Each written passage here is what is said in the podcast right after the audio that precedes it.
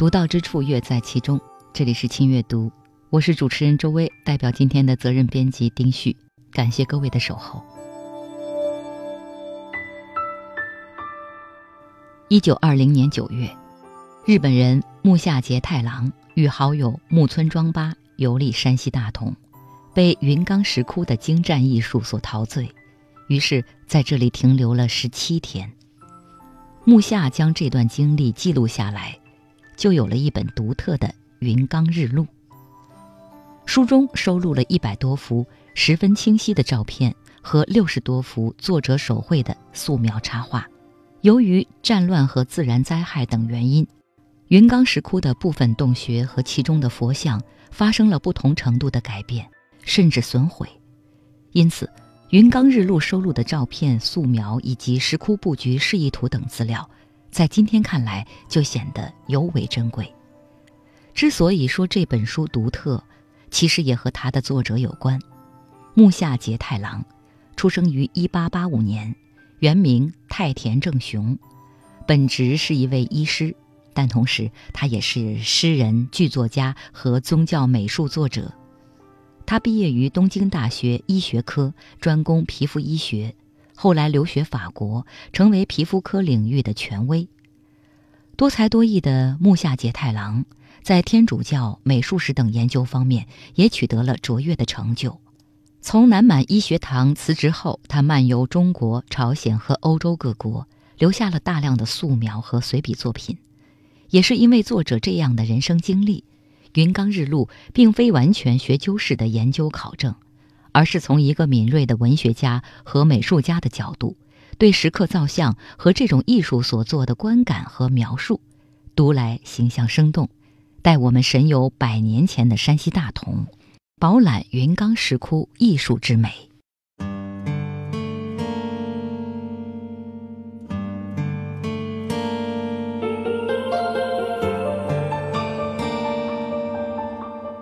日本南蛮文学创始人木下节太郎是上世纪初为数不多的云冈石窟研究者之一。一九二零年。他到访山西大同，所见所思汇成一本《云冈日录》。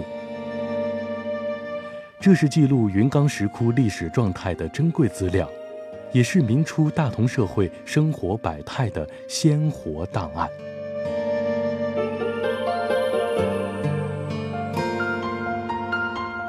本期轻阅读，翻开木下节太郎作品《云冈日录》，跟随一位日本学者的目光。探寻云冈石窟的艺术渊源与美学发展，感知中国古人的审美取向与精神境界。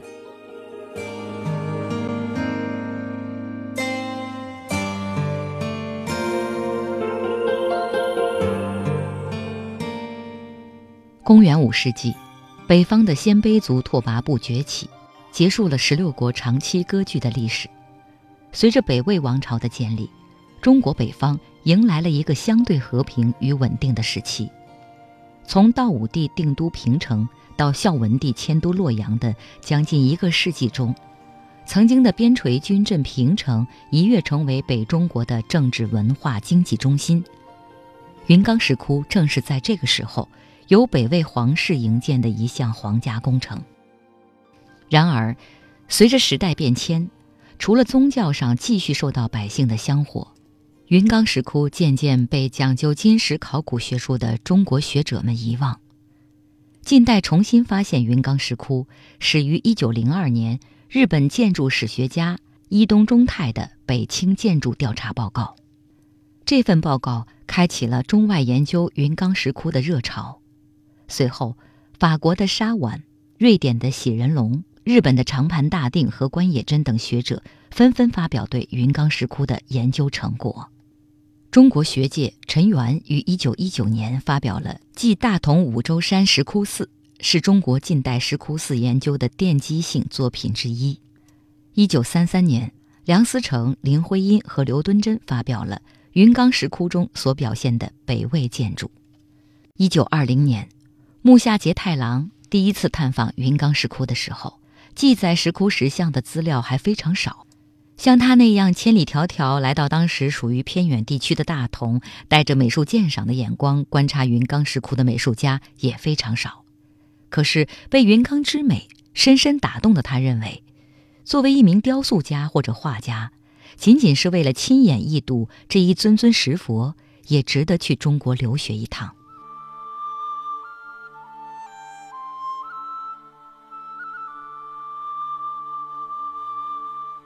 初到大同府已经是晚上八点，木夏和好友入住了预先打听好的东华客栈。客栈很干净，伙食也非常不错。在旅店，他们带上了一个名叫白玉堂的跑堂，还有一个名叫方喜的伙夫。二十五六岁的小白，干净利索，而且聪明机灵，很快就和客人混熟了。在书中。木下记录了他见到的大同城市和客栈景致。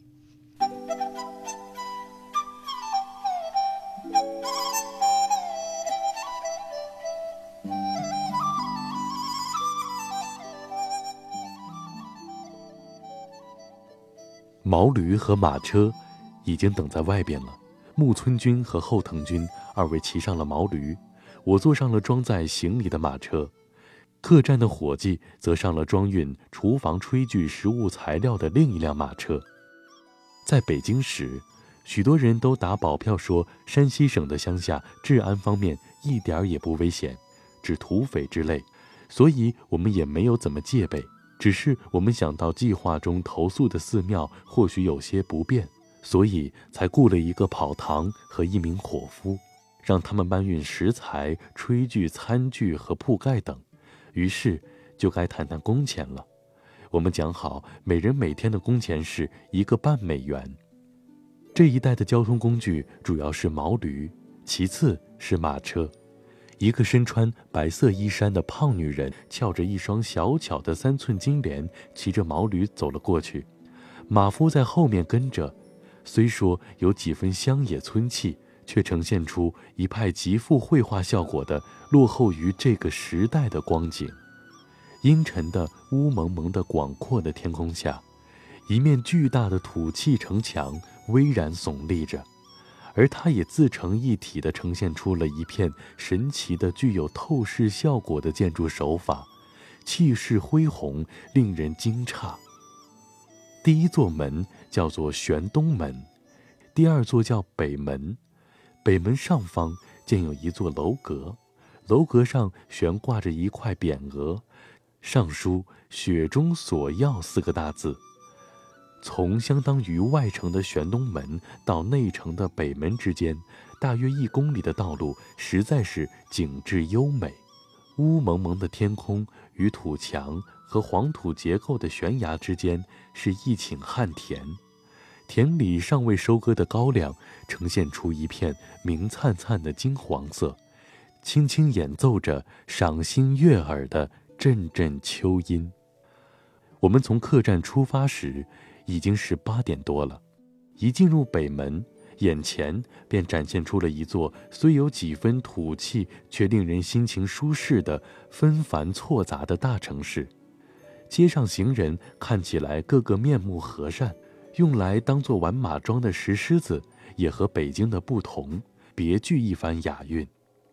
我比伙伴晚了一会儿才进了北门，一进来就被巡警强行要去了名片。然后，为了购置绘制拓本用的刷子、盘子以及天竺棉和纯白纺绸布料等材料用具，我东奔西走，满城搜寻。买到的这些东西都是日本制造的。路旁的小摊上摆着马铃薯、胡萝卜、辣椒、白菜，还有光鲜肥硕的茄子，而西瓜到了山西后，却越发显得夺目了。街上到处在卖着直径约十六七厘米的瓜皮黑黝的大西瓜，在一家店铺里，竟然像做日本菜时切茨菇那样，把西瓜块的边儿齐整整地切成了奇妙的锯齿状。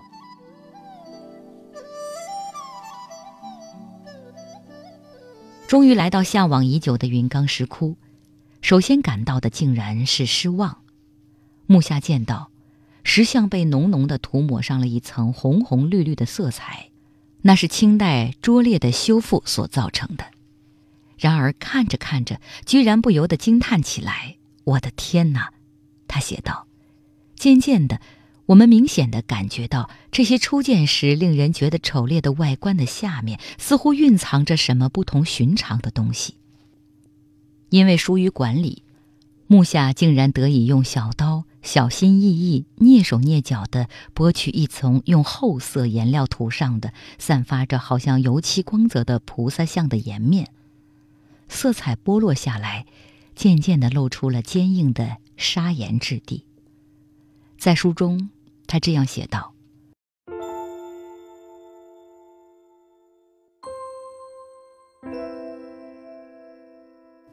如此这般战战兢兢的开始了破坏行动的我，越是见那颜面的食物显现出来，我的心就越发紧张起来。”完全是一种异常的紧张感觉。我的播出工作尚未达到一半的时候，也就是仅仅右眼眼睑露出来的时候，我就发现了那里所呈现出的令人惊诧的慈爱的容颜。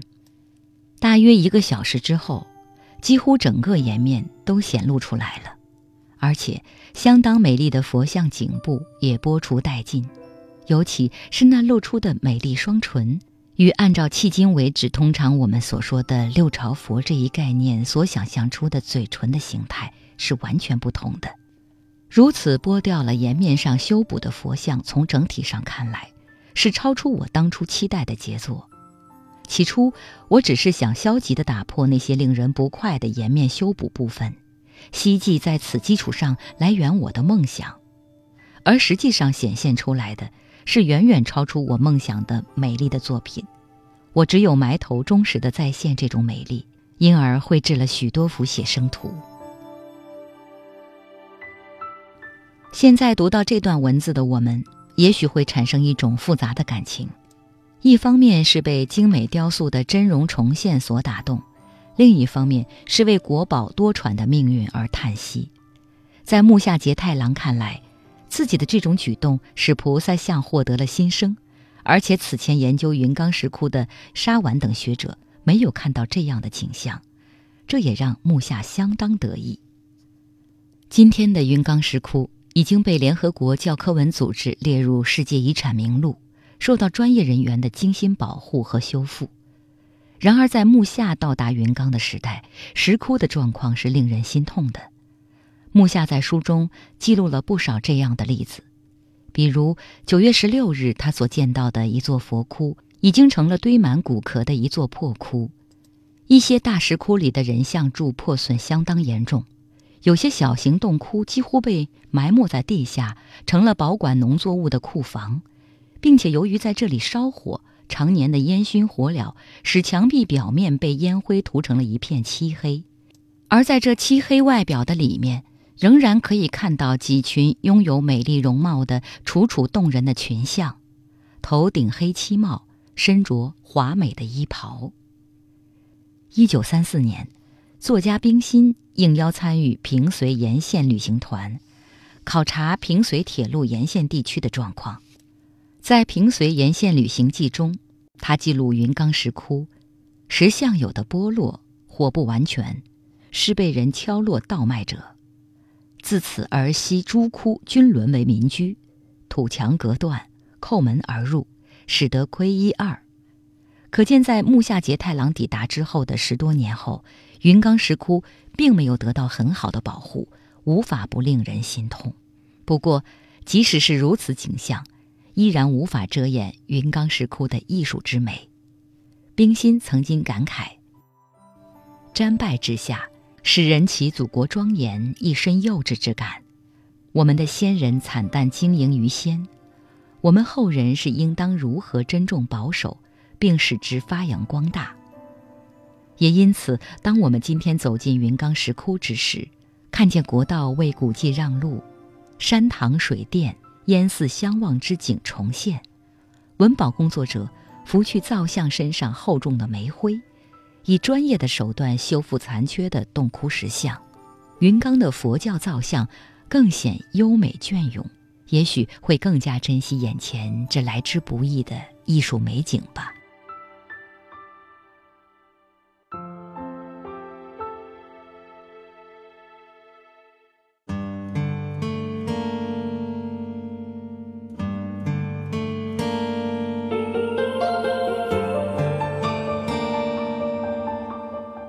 本南蛮文学创始人木下节太郎是上世纪初为数不多的云冈石窟研究者之一。一九二零年，他到访山西大同，所见所思汇成一本《云冈日录》。这是记录云冈石窟历史状态的珍贵资料，也是明初大同社会生活百态的鲜活档案。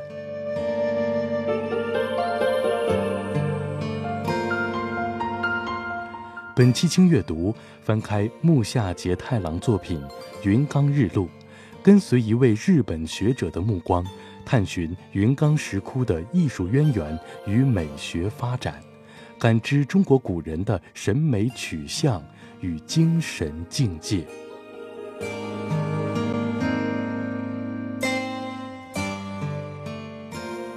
一九二零年。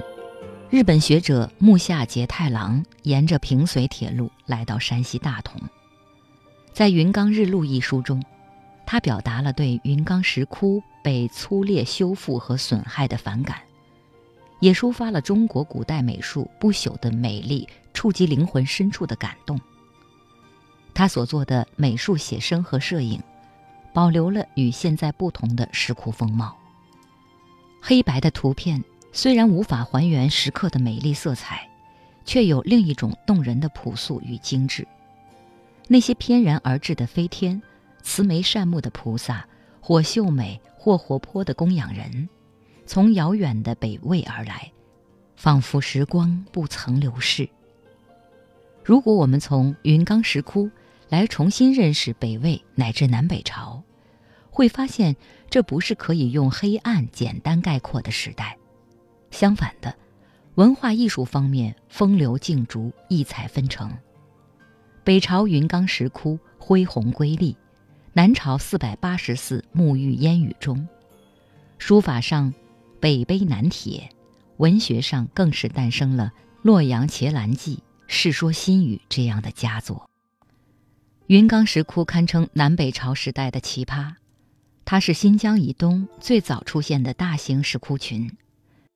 以壮丽的典型皇家风范造像而异于其他早期石窟，它是中西文化融合的典范，代表着公元五到六世纪佛教艺术的最高成就，与印度阿占陀石窟、阿富汗巴米扬石窟并称为世界三大石雕艺术宝库，闪耀着世界第二次石窟建造高潮的光芒。到木下节太郎抵达云冈石窟的二十世纪初。这座艺术宝库已经被中国的学者们遗忘已久，有些寂寞，也有些荒寂。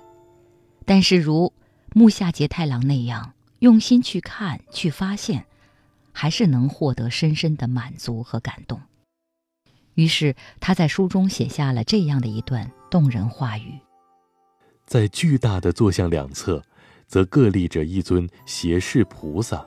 而位居中央的大佛，尤其是其颜面的深度以及美丽，真是无法言传。最初一瞥时，觉得那面相相当古拙怪异；然而稍微看习惯了之后，再仔细凝视，只感到实在是端庄到极致的尊贵面相。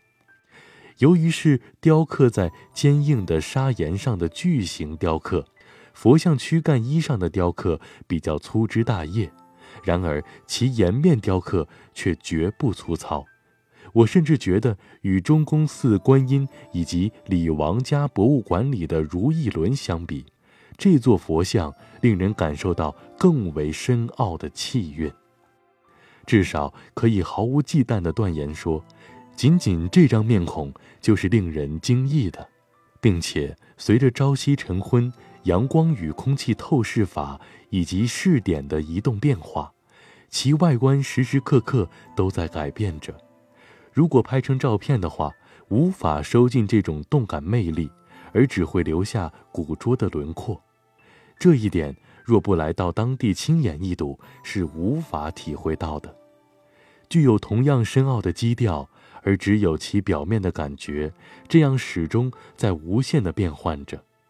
这一点意外的让人由这尊佛像联想到了茫茫沧海。除了虔诚跪拜以外，我无法以其他心绪来仰视这尊佛像。不是悲哀，亦非欢喜。只是泪流难止一般的无边无底的宗教式虔诚的情感一起涌上我们的心头，并且被深深地包围在永远这种情境里。在一生的岁月里，能够看到这样的艺术作品，说它不是幸福，又是什么呢？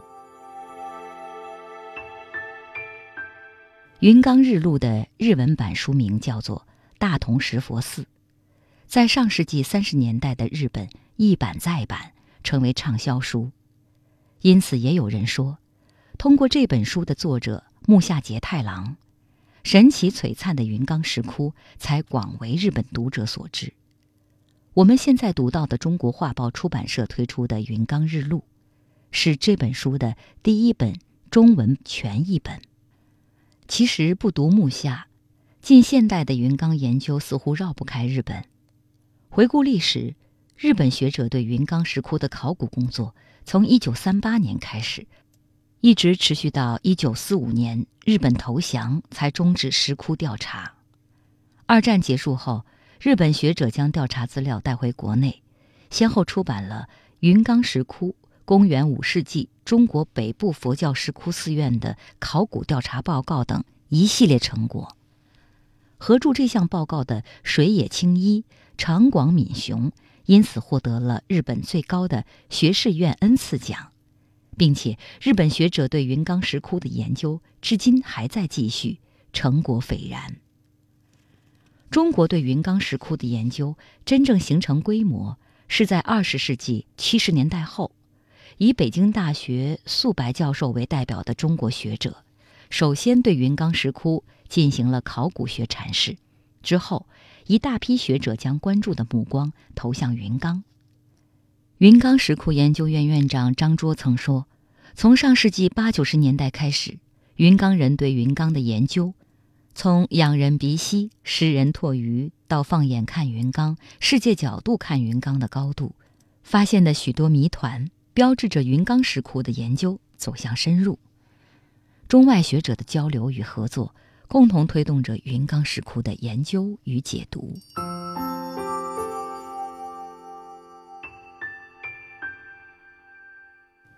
云冈日录中打动人心的内容，除了云冈石窟本身，还有被文字的松枝所包裹成的大同社会的琥珀。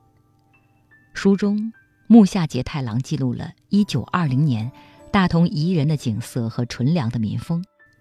初到大同，他见到的是一座虽然有几分土气，却令人心情舒适的纷繁错杂的大城市。街上行人看起来个个面目和善。大同的秋夜十分寒冷，可是结束一天的工作，在灯光下回味白天在洞窟中观赏临摹的造像。却是满心满怀洋溢着幸福的感觉，甚至那些因为生活习惯不同、地方习俗不同所造成的不适应、衣衫单薄和被褥短缺所导致的睡眠影响和关节疼痛，都变得无足轻重了。在书中，他写道：“我们渐渐地习惯了在此地的生活，舍弃了诸如每日沐浴、每晚更衣这一类生活习惯。”并且觉得这些生活习惯都已经不那么重要了。膳食总是令人心满意足，特别是在这片景色宜人、民风纯良的乡间，没有丝毫的危险。除了焦虑于每日的作业进展速度以外，我们忘却了俗世间的诸般欲望，恬然地过着每一天。我想，在我的一生中，这或许是最美好、最幸福的一段时光了。正如译者赵辉所说，在木下对普通百姓的日常生活的记录和描述中，我们看到的是作为一名学者的木下节太郎的温和目光。他的描述看不到歧视，或者同时代各色访华日本人中有意无意的居高临下。但非如此，他还一次次讲到有幸一睹云冈石佛是他最大的幸福。在写给友人的信中，他这样写道：“我们俩每天都在竭尽全力的刻苦学习着，这是一种那些正在承受着考试蹂躏的学生们所体会不到的毫无倦意的学习呀。我们总是这样想，许久以后回想起这段日子的经历，我们一定会说。”那真是一段实实在在的体会到生而为人的生存价值的一段时光啊！在《云冈日录》中，木下用他美术家的笔触，细腻描绘了当地人的美好样貌。在云冈石窟考察的十多天，他们和村民们渐渐熟悉亲密起来，尤其对村里那些体格健美的青年和眉目可爱的小女孩产生了怜爱之心。村里长相漂亮的男童女童非常多，木下说：“或许这个村子真的是地灵人俊吧。”木下一行人曾经在大同的客栈里雇了一位二十五六岁的跑堂小白，这个小伙子因为干净利索，而且聪明机灵，很快就和雇主们混熟了。一次晚餐后，他和木下的好友木村以及伙夫等人。一起举着煤油灯和蜡烛，又带上爆竹式的弹弓，去东方大窟里捕鸽子。仅仅是些微的光亮和声音，就使三十多只鸟受到惊吓，慌作一团。但其实捕到的并不是鸽子，而是红嘴乌鸦。这样活泼的场景之外，木下的美术家眼光还看到了小白的另一种画面。他写道：“夜晚。”旧历八月初八的月亮，洒下了皎洁的清光。我们与小白和四僧相伴，沿着寂静的山道散步。在走到丘陵南边尽头时，小白放开嗓子，起头唱起了不知是什么戏曲中的某个唱段。虽然是一段适合配上叮叮咣咣这样的唱词的曲子，但是那唱腔却无限悲愁。也许。今后每当唱起这首歌，我们就会忆起今夜的场景吧。木下节太郎用他细腻的美术家笔触，为我们勾勒出这样一幅凄清悲愁的画面，似乎一闭上眼，就能看见月光下的山道上那个年轻的山西小伙子的身影。距离这本书第一次出版已经过去了将近百年时光。我们无从知晓小白后来的故事，但是那一瞬间仿佛已经被定格成永远，等待有心的读者去发现。等待我们去发现的还有作者木下节太郎本人的故事。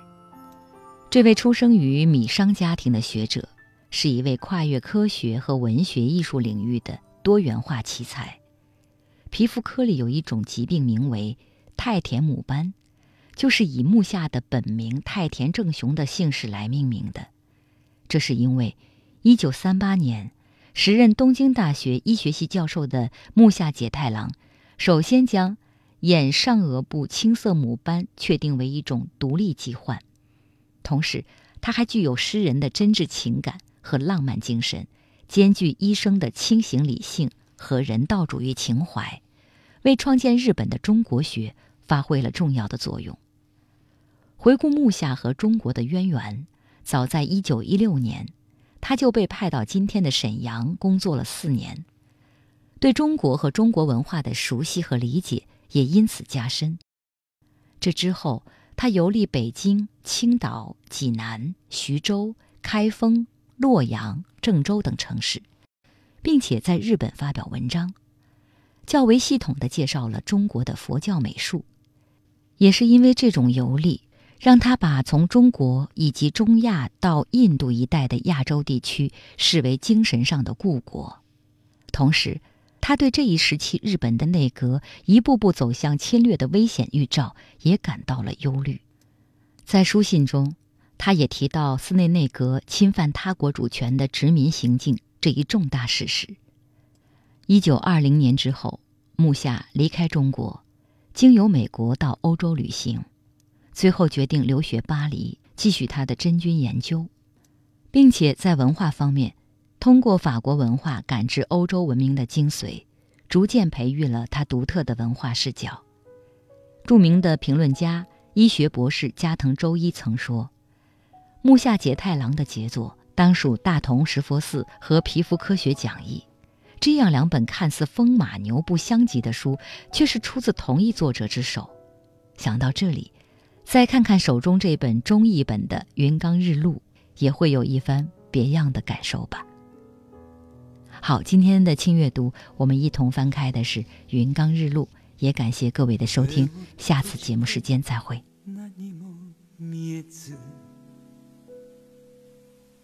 悲しくて目を開ければ荒野に向かう道より他に見えるものはなし。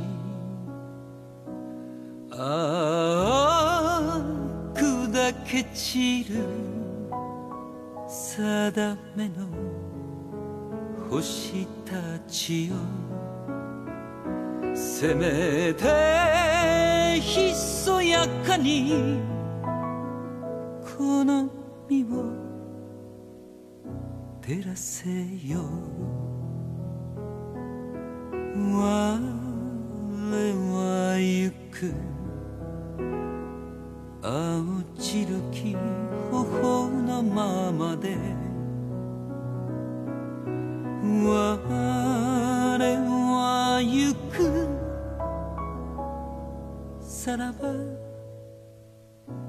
すばる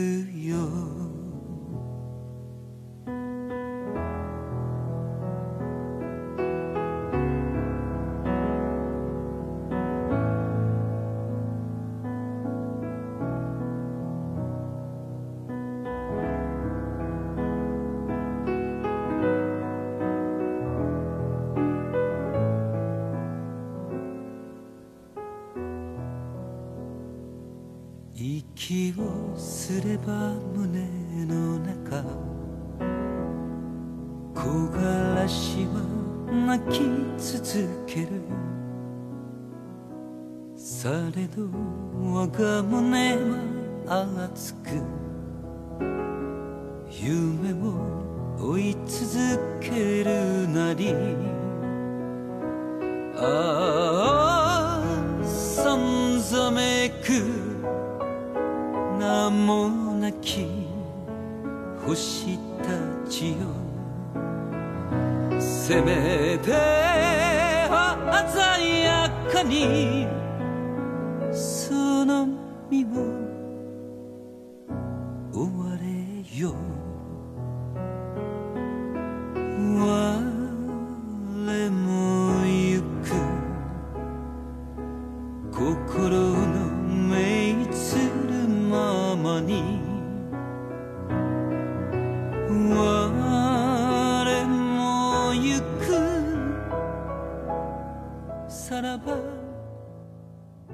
すばる